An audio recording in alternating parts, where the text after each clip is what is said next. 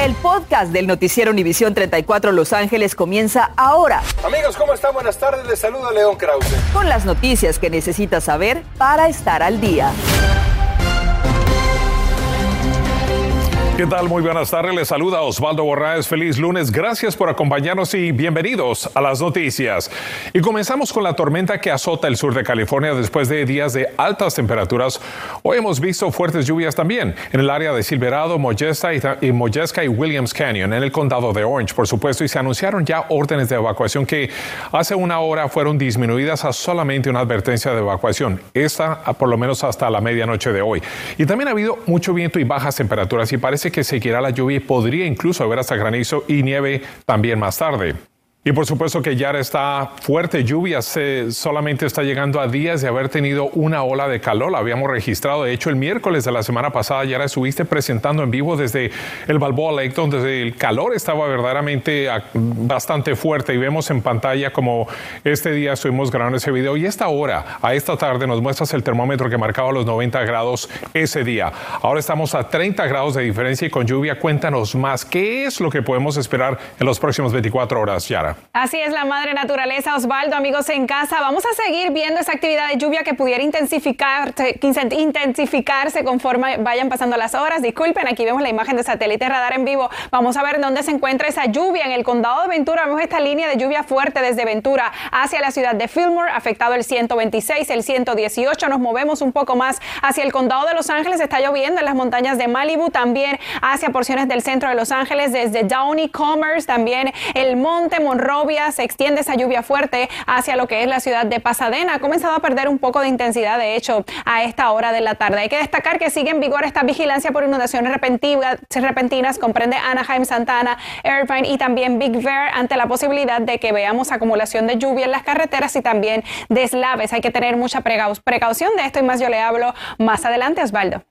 Antes de que te vayas, Yara, te pregunto, con tanta lluvia hoy y la tormenta que dices llegará esta noche, ¿ayuda para la sequía de la cual hemos estado viendo bastantes estragos aquí en el estado de California? Lamentablemente, Osvaldo, amigos, no es la suficiente lluvia que necesitamos para combatir esta crisis situación de la sequía. De hecho, les recuerdo que eh, una vez llueve, según se establecen, ¿verdad? Estas nuevas normas ante la sequía, usted debe apagar sus eh, sprinklers de agua al menos 48 horas después de que haya pasado la tormenta, si no puede ser multado, así que vamos todos a poner nuestro granito de arena. Los recuerda, apague sus rociadores de agua. Más información más adelante, Osvaldo.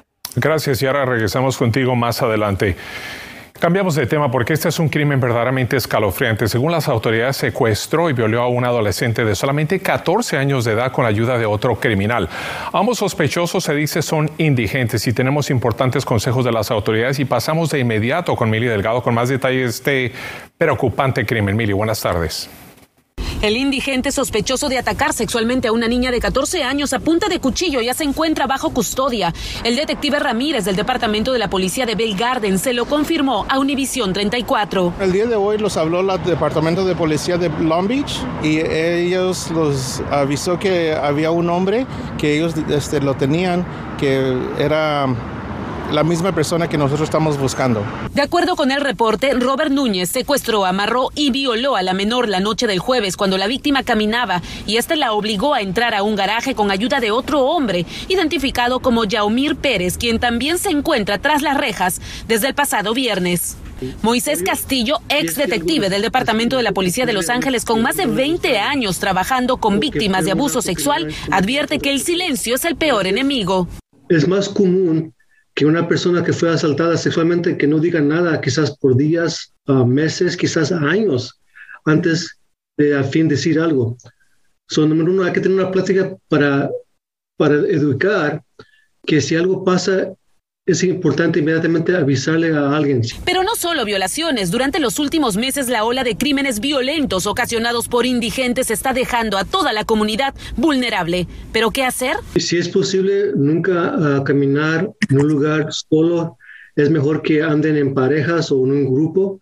Si usted tiene una hija o sobrinas, tienes que enseñarle un poco de defensa propia y también de cómo usar ese pito y hacerlo lo más fuerte posible, gritar, hacer mucho ruido, porque eso a veces asusta a los criminales.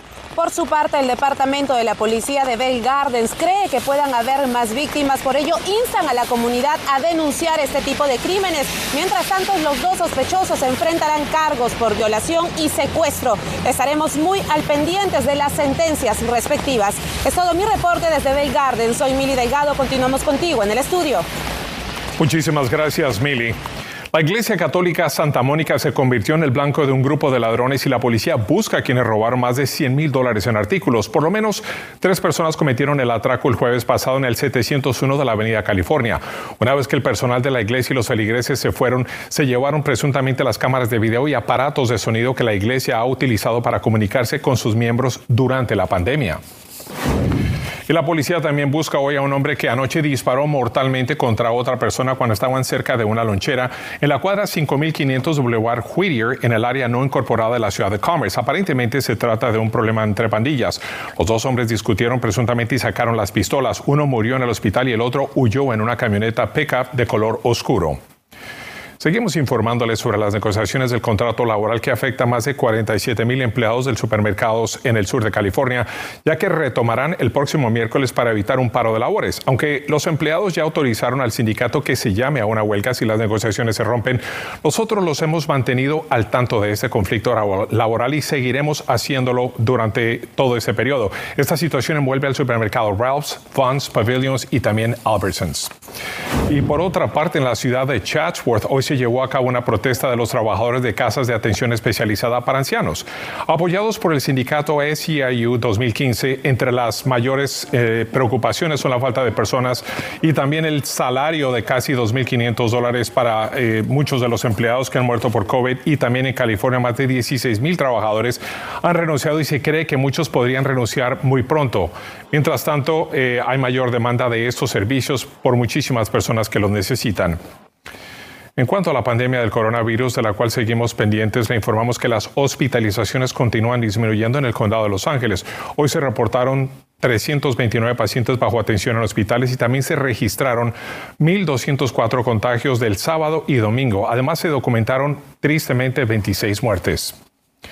El posible resurgimiento del coronavirus debido a las vacaciones de primavera, más la nueva variante del Omicron BA2, añaden a la fatiga por la pandemia y rondan por la cabeza de nuestra comunidad. Por lo que Norma Roque nos recuerda lo que recomiendan los médicos. Así que nos vamos a pasar con Norma Roque y te escuchamos, Norma. ¿Qué tal, Osvaldo? Muy buenas tardes. Los médicos entienden que la comunidad quiere volver a sus actividades regulares, pero también le recuerdan no bajar la guardia, usar el cubrebocas en lugares interiores y sobre todo, sobre todo Osvaldo, vacunarse. No, quitarte la mascarilla. Josefina Gómez y su hijo Brandon Pérez, de solo nueve años, se sinceran de cómo se sienten con respecto a la pandemia del coronavirus. Un poquito, sí. Se aburre. Sí, se aburre. No me gusta estar en la casa tanto, pero es por el bien. ¿Qué hacemos? Se aguantan la fatiga, me afirman, pues ya sufrieron en carne propia. Con la mascarilla siento que no me voy a enfermar porque un tiempo tenía COVID y no me sentía bien porque ya no podía abrazar a mi mamá. He perdido mis familias, mis hermanos se han ido y pues la familia sigue triste. La nueva variante del Omicron BA.2, las vacaciones de primavera, el Spring Break, rondan por su cabeza ante el temor de un resurgimiento. También le preocupa a la comunidad médica, sin embargo, el doctor Jorge Salinas, infectólogo de la Universidad de Stanford, afirmó a Noticias Univisión 34. Mientras haya unas tasas de transmisión relativamente bajas, la vida puede eh, desenvolverse casi de un modo normal. Con esta recomendación. Debemos mantenernos muy atentos a las tasas de transmisión. No bajar la guardia, reiteró, ya que las medidas podrían bajar o subir dependiendo de cuánto virus esté circulando. Veo que ya no usa cubrebocas. De repente lo uso. Una vez más, el consejo médico. Número uno, dos y tres es vacunarse y estar eh, y recibir una dosis de refuerzo, usar mascarillas en, en lugares cerrados. Se quitan las bacterias. Mientras Brandon nos muestra la forma apropiada de desinfectarse las manos, nos aseguran que les queda claro. Mientras tanto, Osvaldo se dio a conocer que el FDA podría tener vacunas, el refuerzo de vacunas disponibles para personas de 50 años de edad o más, no solamente para las que tienen condiciones especiales. Por supuesto, estaremos pendientes. En Hatton en vivo soy Norma Roque, regresamos contigo a los estudios. Gracias, Norma, por esa información. Muy pocos niños elegibles están hoy día vacunados contra el coronavirus y según un sondeo reciente de la Fundación Kaiser Permanente, un tercio de los padres dicen que no los van a vacunar. Así que Claudia Carrera nos cuenta los motivos detrás de todo esto y los riesgos que existen según los médicos. Las vacunas de Pfizer para los menores de 5 a 11 años de edad se aprobaron a finales del año pasado. Sin embargo, en el condado de Los Ángeles, de 900 mil menores elegibles para vacunarse, solo un 30% lo ha hecho. Un bajo porcentaje que se refleja tanto en el estado como en el país. Y entre los grupos menos vacunados están los hispanos. Muchos padres dicen aún no confiar en la vacuna y una de las razones ha sido los casos de miocarditis, inflamación del corazón que se reportaron en algunas personas luego de vacunarse. Yo entiendo la preocupación de los padres por la miocarditis. El pediatra y especialista en enfermedades infecciosas, Antonio Arrieta, recalca que estos casos son poco comunes. Uno de cada 150 mil personas que reciben la vacuna. Agrega que si su hijo se contagia y no está vacunado, tienen más riesgo de hacer complicaciones cardíacas que cuando reciben la vacuna. Los más vulnerables y quienes usualmente terminan hospitalizados son aquellos con enfermedades preexistentes. Cáncer, obesidad, problemas crónicos respiratorios. Además recalca la preocupación ante el síndrome que inflama diferentes órganos conocidos como MISCI, visto en niños que tuvieron coronavirus. Los casos hospitalizados por MISCI, que generalmente ocurren en niños que no tuvieron síntomas de COVID, han sido en niños eminentemente que no habían recibido vacuna. Y esa complicación sí puede ser una complicación que amenaza la vida. Por otro lado, expertos le recuerdan que los niños tienden a transmitir el virus con más frecuencia debido a que no siempre toman el mismo cuidado de lavarse las manos, entre otras cosas, como lo hacen los adultos, y además que muchas veces son asintomáticos y pueden contagiar a los abuelitos, por lo que su mensaje a los padres de familia es que por favor se vacunen. Y para encontrar un centro de vacunación cerca a su área, visite la página myturn.ca.gov. Yo soy Claudia Carrera, con esto vuelvo con ustedes al estudio. Y en instantes no ha pagado su renta a causa de la pandemia, a punto de terminarse el plazo para solicitar la ayuda. Le diremos cuánto tiempo le queda y qué posibilidades hay de que extiendan el programa. Y si usted es una de esas personas que se jubiló para luego volver a trabajar, el condado de Los Ángeles activa programas para ayudar a los trabajadores de la tercera edad. ¿Cómo? Se los digo después de la pausa. Y también hablaremos de un programa que entrena y le brinda a los jóvenes oportunidades de empleo en el Aeropuerto Internacional de Los Ángeles. Canadá el invitado número 20 al Mundial, mientras Estados Unidos, México y Costa Rica definen su pase el próximo miércoles. Estás escuchando el podcast del noticiero Univisión 34 Los Ángeles. Gracias por continuar con nosotros. Hoy le tenemos importante información para miles de inquilinos. El asambleísta Miguel Santiago y la directora de YMCA Weingart East Los Ángeles, Brenda Hernández, apoyan la propuesta de que extienda hasta el 30 de junio la protección de inquilinos programada para terminar el primero de abril este viernes. En ese país, cualquier persona puede jubilarse y solicitar su pensión del gobierno federal empezando a los 62 años. Sin embargo, miles están descubriendo que se van a jubilar para después regresar a la fuerza laboral. Y Julio César Ortiz salió a investigar cuáles programas y apoyo existen para estas personas.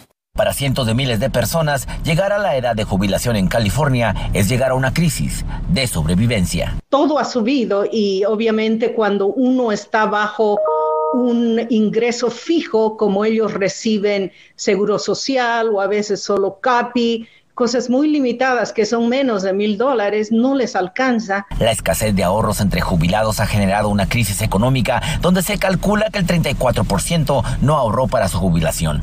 20% regresaron a trabajar temporal o permanentemente, a comparación de 10% de jubilados hace 37 años. Conscientes de esta situación, el condado de Los Ángeles ha fortalecido sus programas de apoyo para grupos de la tercera edad. Nosotros navegamos su sitio donde decenas de servicios se pueden activar Ayuda para comida, ayuda de servicios médicos, ayuda legal, ayuda hasta con un este eh, con la renta, ayuda con este si tiene problemas con, con la persona de, con, con la cual alquila. El apoyo se proporciona en español y de ser necesario se agrega un trabajador social a su caso. Por ejemplo, si ellos quieren seguir trabajando, pero en un trabajo decente que no sea, que no les exija mucho, entonces la trabajadora social les va a conectar con programas de trabajo donde ellos puedan aplicar y trabajar. Y para los que no han ahorrado y aún no cumplen 50 años, se recomienda miremos todas nuestras cuentas, mirar dónde podemos cortar gastos y deben de ahorrar entre un 10 a un 20% por cada cheque que uno recibe para poder tener ese dinero guardado e invertirlo en planes de retiro. Por otra parte, Osvaldo, déjame te digo que el estatus migratorio no es necesario ser legal en este país para recibir estos fondos, ya que estos fondos del condado le pertenecen a esta localidad. Regreso contigo al estudio. Muy buena información, muchísimas gracias a Julio César Ortiz. Se jugó la penúltima fecha de CONCACAF y hasta ahora solo Canadá se ha clasificado a la Copa del Mundo. Diana Alvarado nos tiene el reporte. El miércoles cae el telón rumbo a Qatar 2022. Canadá, tras una goleada a Jamaica, se convierte en el primer clasificado. 36 años tuvieron que pasar. México 86, la última vez que la selección acudió al Mundial. Entonces sus goleadores eran unos niños y ahora llevan de nuevo a la selección a la Copa del Mundo.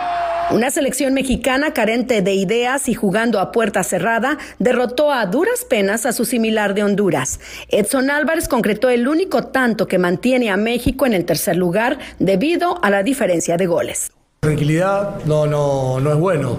Eh, tenemos que seguir de la misma forma, pensar que todavía no, no, no conseguimos el pasaje al Mundial nos falta todavía un paso. El cierre ideal sería obtener el, boleto al Mundial el próximo, el próximo miércoles, ¿no? Eso no hay duda.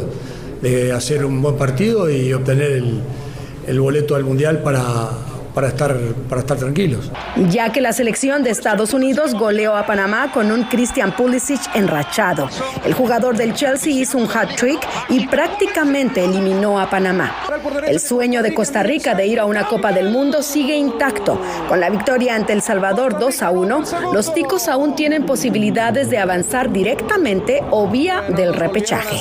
La última fecha se juega el miércoles y Panamá enfrenta a Canadá. Costa Rica cierra ante Estados Unidos, México ante El Salvador y en duelo de eliminados Jamaica va contra Honduras. La última jornada definirá el boleto del repechaje. Diana Alvarado, Noticias Univisión 34.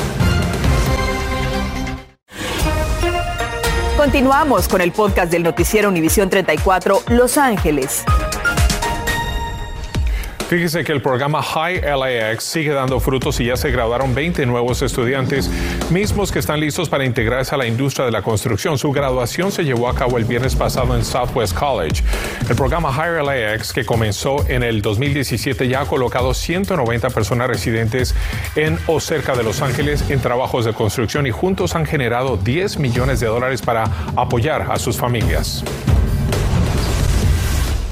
La jueza Patricia Guerrero prestó juramento hoy como la primera jueza latina en la Corte Suprema del Estado de California. El gobernador Gavin Newsom le tomó juramento sobre la Biblia de su abuelo en una ceremonia en la mansión Leland Stanford allá en Sacramento. Guerrero de 50 años de San Diego ha trabajado como fiscal federal, socia de un bufete de abogados, jueza del Tribunal Superior y recientemente como juez en el Tribunal de Apelaciones del Cuarto Distrito en el Estado de California.